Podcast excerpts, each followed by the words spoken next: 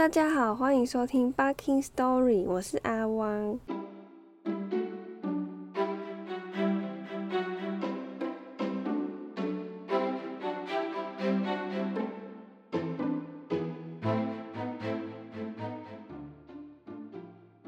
今天在故事开始之前，我要先分享一件事，那就是我考到驾照了，耶！谢谢大家。结果就这样延后了一整个礼拜才出新的一集，真是谢谢大家的等待。那虽然大家都说拿到驾照只是一个开头，之后上路才是重点，我我也同意。但我也认为从零到一对我来说已经是一个很大的一步了。那其他的就是再继续努力，慢慢的练这样子。老实说，我觉得台湾的驾训班环境真的是蛮奇怪的。就是，嗯，我觉得先撇除教练常常不在这件事情，因为这这件事情是大家都已经有共识了，教练就是会常常消失啊，就是要自己练这样。那也有人说，如果你是女生，然后你长得很漂亮的话，那教练就会常常在你的车上。那这个我在我自己的家训班觉得不太适用，因为我们家训班的女生真的蛮多的。我自己的教练他这一期的学生，我看好像是大概十二个，然后光是女生就有九个，所以那种教练对女生比较好的情况，基本上我就是没有看到。那所以扣除掉教练常常不在车上这件事情，我真的想要讲的，觉得很不合理的就是。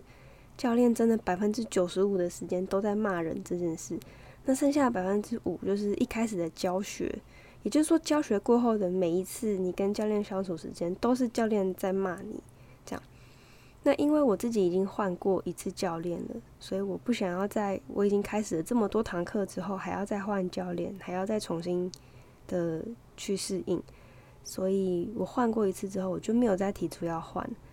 但即使已经考过了，也拿到驾照，我觉得我想到整个教训班的教学环境，就还是会觉得很不合理啊！大家就是因为不会开车是一张白纸，所以才来上教训班的。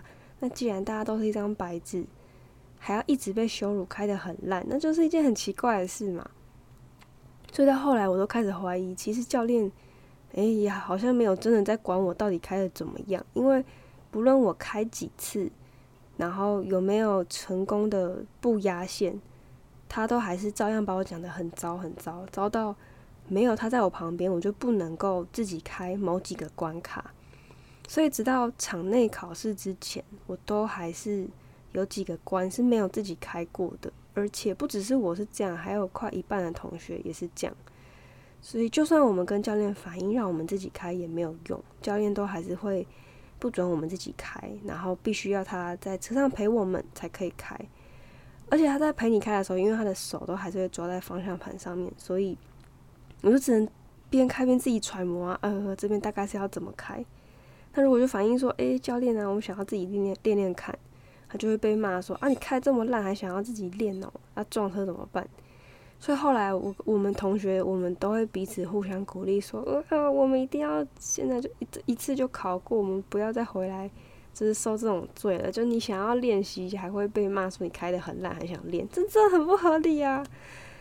那套句我跟 Uber 司机聊天的时候，那个 Uber 司机说的话，他就说：“嗯，反正去驾训班就是去体验一下，去会一会这个世界上的恶人。”嗯，他讲这句话的时候，真的会有这种感觉，觉得虽然他们不是什么很邪恶的人，可是你就是会在这个体制下遇到某个又霸道又无赖的存在，而且是很不公平。他讲的话对待你的方式真的很不公平。那在此真心的祝福还没有考考到驾照的人呢，祝福你可以遇到一个好的教练，然后。准备要考的同学呢，也希望大家都可以尽快考过，可以一次就考过，然后之后练车都可以很顺利。好了，谢谢大家听我吐了一桶的苦水。总之就是我练家训班这一个多月以来的心路历程啦。另外就是因为阿汪感冒了，所以。声音可能听起来会有一点鼻音，再请大家多多包涵哦。那话不多说，我们就赶快回到故事吧。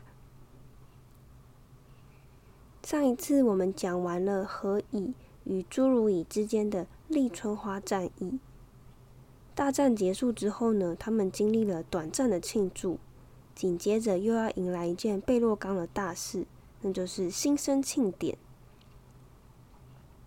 为了避免之后侏儒蚁与何蚁又打起来，延误了时机，所以他们决定提前举办雌蚁与雄蚁的交配仪式。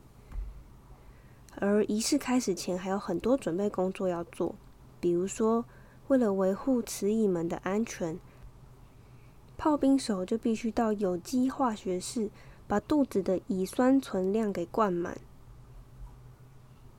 那整个仪式的主角们，雌蚁和雄蚁也必须去补充足够的糖分，好确保整场仪式他们都有足够的体力可以去完成。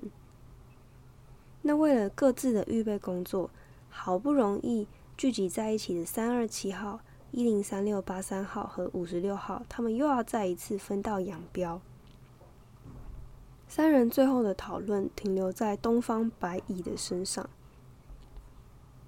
原来之前所有和秘密武器有关、指向朱如蚁的暗示，其实都是白蚁留下，为了挑拨两族之间的关系的吗？为了确认这个推论的正确性，一零三六八三号决定独自前往东方白蚁窝一探究竟。毕竟他的两个同伴现在都有更重要的任务必须完成了。现在就是分道扬镳的时刻。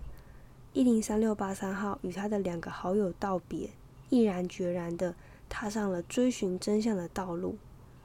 而就在这个时候，有岩石气味的两个杀手。小白咖和大块头也再一次现身了，他们似乎也偷偷的闻到了三个人刚刚交谈的气味。我们先来看看慈乙这边，慈乙休息室里充斥着兴奋的气息，公主们一个个排好队，让公蚁替他们梳妆打扮，有的负责在慈乙的翅膀上涂上保护的唾液。有的帮公主们拉拉脚，让公主的四肢更加柔软；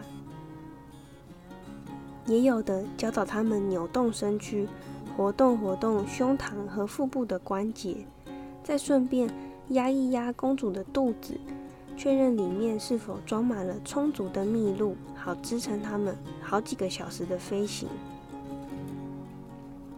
很好，五十六号看起来准备好了。他的全身佩戴了华丽的装饰和所有会用上的辨识气味。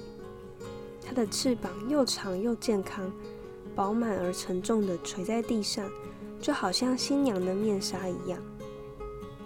三二七号说的没错，五十六号真是一个大美人。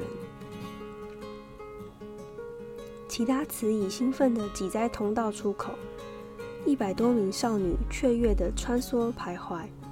有些公主太过兴奋，忍不住吊挂在树枝上玩耍，它们的翅膀因此被刮花、刺穿，甚至整片剥落。这些可怜的公主们都不能够再继续前进，因为她们飞不起来了，只能懊恼地回到第五层，像侏儒蚁的公主一样，愚蠢地在室内繁殖后代，永远都无法得知什么是爱的飞行了。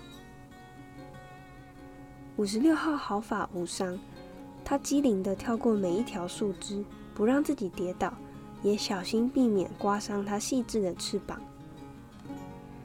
一只在他旁边同行的姐妹恳求与他进行触角沟通。你见过雄蚁对不对？它们到底长什么样子啊？嗯，比较像是雄蜂还是苍蝇呢？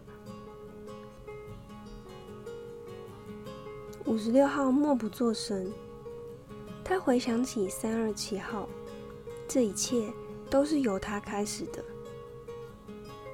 一只被人追杀的雄蚁闯进了他的闺房，他们第一次绝对沟通，第一次和一零三六八三号巧遇。他们还被带有岩石气味的杀手追杀，在城邦的墙壁和地底之间的逃亡之旅。等到终于来到秘密集会的地点，却只看到眼前尸横遍野，而这些尸体本来会是他们的军队。五十六号一边回想，一边觉得这一切都很不可思议。他觉得自己非常幸运。试问，有哪一个姐妹能够在自己离开城邦之前，就经历过这样惊心动魄的冒险呢？虽然这个秘密武器工作小组已经停摆了，重责大任都交在一零三六八三号身上，可是这些回忆让五十六号一想到就激动不已。他还有好多的思绪在脑中闪现，好多可能性，好多想法，都让他忍不住想要继续探究。那些可疑的鞘翅目蚜虫到底为什么会出现在地底？一定是有人带他们下去的啊！但是只要一靠近这种生物，只要是只蚂蚁，就会被它的气息给迷惑。所以看起来一定有一个强大的团体，用柔软的树叶还是什么的，把蚜虫给包住，再秘密的搬运到地底下。还有那些藏在地底下大量的食物，难不成就是为了填饱这些间谍的嘴巴吗？可是那是不可能的。间谍的人数和食物的数量比起来还是差太多了。究竟是谁为了什么目的储存了这么多的食物呢？花岗岩中的秘密通道又是怎么凿出来的呢？五十六号反复思索，急促的喃喃自语。他甚至必须将他的触角含在嘴巴里，才能够避免这些话被听到。探险队被歼灭。三十只兵已被歼灭，秘密武器、鞘之木蚜虫、花岗岩里的秘密通道，还有食物的库存。啊！天哪！突然，他似乎想到了什么一般，真相大白了。只见五十六号转头，朝着人潮逆向而行。啊！希望还不会太迟。他要去找到三二七号，把自己的发现告诉他。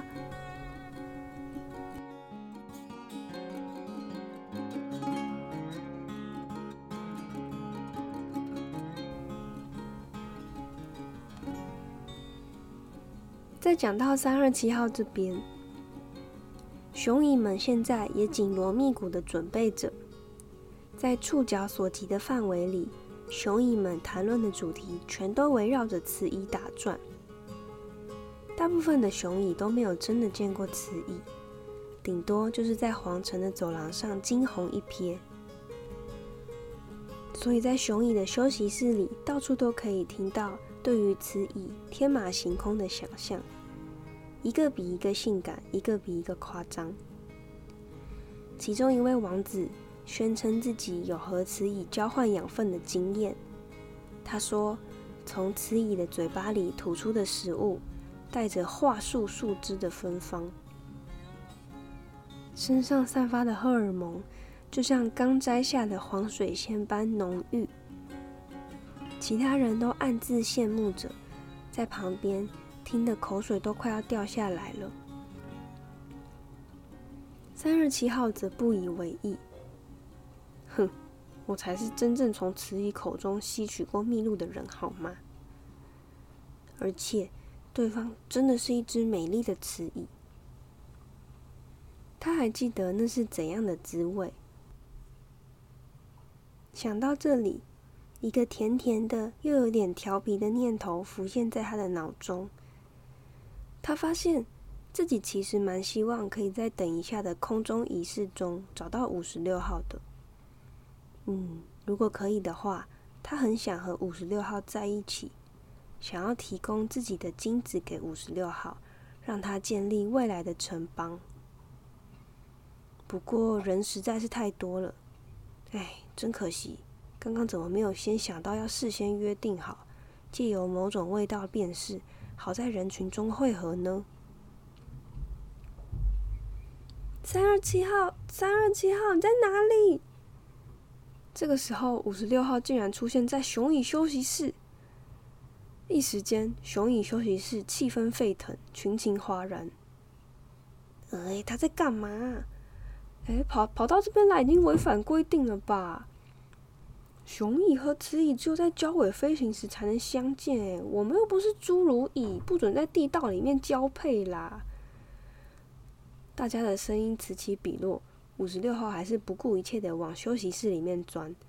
他推挤这些身高还不足他一半高的众人，全力释放着费洛蒙，大声的喊着：“三二七号，你在哪里呀？”其他的王子们也按耐不住性子，他们不客气的告诉他：“哎，你听到没有啊？没有人能够自行选择交配对象啦！哎，你有点羞耻心好不好？哦，对嘛，一切随缘呐，不要来这边呐，赶快出去！”众人吵杂的声音都没有影响五十六号寻找三二七号。终于，他找到自己的同伴了。三月七号已经死了，头被人一口咬下，干净利落。是他们，是那些岩石气味的杀人狂，大块头跟小白咖。这个时候，两个杀手直直的朝五十六号走过来，五十六号鼓动了翅膀，跃身跳起，他飞向小白咖的脖子。可是他们比他还要快，早一步就先压制住他。五十六号全身动弹不得。可是奇怪的是，他们并没有要杀死他，反而强迫他进行触角沟通。为什么？你们为什么要杀掉三二七号？五十六号怒不可遏，发狂似的质问他们。反正飞行完之后，他自然就会死了啊！为什么？为什么要杀死他？两只杀手试着劝他：“哎，你听我们说，我们这么做都是有理由的啦。对他而言，有些事情他不能等，而且他想要不计代价的找到答案。可是对我们而言，如果想要使整个族群继续和谐的生存下去，就算有些任务不是太光明磊落，甚至看起来很可疑，我们也还是得完成任务的。哎，你千万不要太天真了啦！”为了贝洛冈的团结和安定，这些都是值得的。什么？你们的意思是，你们其实不是间谍吗？哦，不不不，我们不是。他们不是间谍，他们自称是保护族群安全健康的首席干员。公主释放出狂怒的费洛蒙，大叫说：“你们到底在说什么？难道三二七号危害了族群的安全吗？”是的，总有一天你会明白的。你还太年轻了。明白是要我明白什么啊？明白城邦里面有一个超级暗杀集团吗？你们居然还有胆向我宣称杀死了三二七号是为了拯救族群？诶，三二七号可是目睹了关系到族群存续的关键事物的人呢。小白咖低声下气的辩白说：“啊，身上带有岩石味道的兵役。”都隶属于反颠覆性压力部队。啊，一般的情况下，正常的压力可以让族群进步，而且鼓舞士气。可是啊，颠覆性的压力会导致族群自我灭亡的，并不是所有消息散播之后都有好结果呢。有些消息会导致群体焦虑不安，这个时候如果没有应应的措施，又没有力量安抚众人。族群就会越陷越深，这样对每个人来说都非常不利啊！族群会开始产生毒素，毒害自己。那这整个族群的长治久安，比起眼前的事实，还有知道的权利，你说到底哪一个比较重要嘛？哎，就好像如果一只眼睛看到了某个东西，而大脑知道这会危害到整个族群的时候。最好就把那只眼睛给弄瞎。大块头在旁边不断的附和着小白咖，嗯，说得好，我们弄瞎那些眼睛，我们切断精神刺激，我们就是负责挡住这些不安的情绪的。他们的坚称，所有的机构都有这种类似的保全系统，没有这种系统的族群，终将因为过度恐惧而灭亡，或者。无法面对不安的现实而集体自杀。五十六号虽然感到相当意外，但他还是立场坚定的说：“真相的费洛蒙才是最美的，就算你们想要隐瞒秘密武器这件事情，也已经太迟了。拉苏拉刚就是秘密武器的第一个牺牲品啊！虽然我们到现在还不知道他们是怎么做到的。一旁的雄蚁和工蚁们看到被压制在地上的雌蚁，已经开始忍不住议论纷纷。哎，他们想要对他怎样啊？对呀，为什么要这样掐着他的头？啊！闭嘴！你的话太多了。小白咖开始怒吼。大块头也终于吼出他们想要知道的资讯。哎，快说！第三只蚂蚁应该是一只冰蚁，对吧？它的编号到底是多少？快说！原来是为了这个，难怪直到现在他们都没有立刻杀了它。雌蚁用触角狠狠的伸进大块头的眼睛里面，虽然他本来就是瞎的。但这样也能够让他痛得松开双手。五十六号咻的一下没命的奔跑，为了跑得快一点，他还张开翅膀飞翔。翅膀鼓动的时候，扬起了一阵灰尘，让追兵暂时迷失了方向。快，我得快点回到慈蚁休息室里面。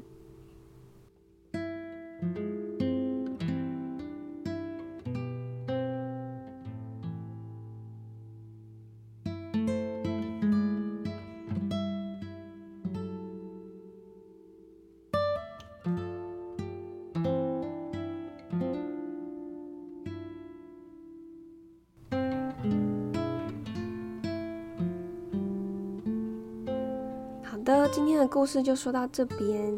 那陪伴我们从故事的开头经历各种冒险，直到现在的雄蚁三二七号，不幸的在这一集过世了。那我相信有很多听众跟我一样，看到故事这里还是蛮难过的。所以故事的最后，我想要念一位听众在之前的留言，当做是对三二七号的缅怀和纪念。那以下是听众吃恩在蚂蚁系列第四集的时候留下的留言，也就是三二七号他没命的跑回贝洛冈报信，却没有人相信他的那一集。吃恩说呢，哦，觉得三二七号的遭遇好令人心碎哦，他用了极大的力气，甚至不惜冒着生命的代价赶回贝洛冈，可是他给的警告却不被重视。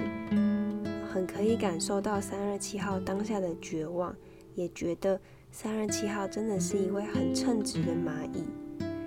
那我觉得这个留言真的是非常的给予三二七号很大的同理呢，谢谢慈恩。那也让我们可以用一个很好的方式跟这个勇敢的蚂蚁好好道别。你辛苦了，谢谢你在故事的前十集里面给予我们的陪伴。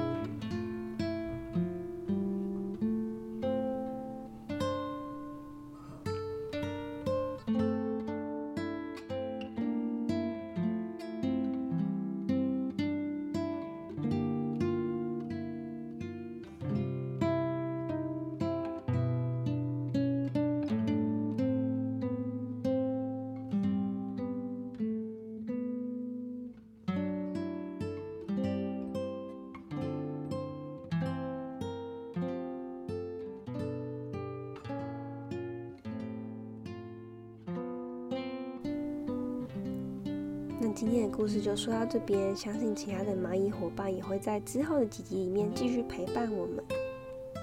如果喜欢我的节目，请帮我在评分的栏位留下你的五星好评，谢谢大家的收听，我们下一集见，拜拜。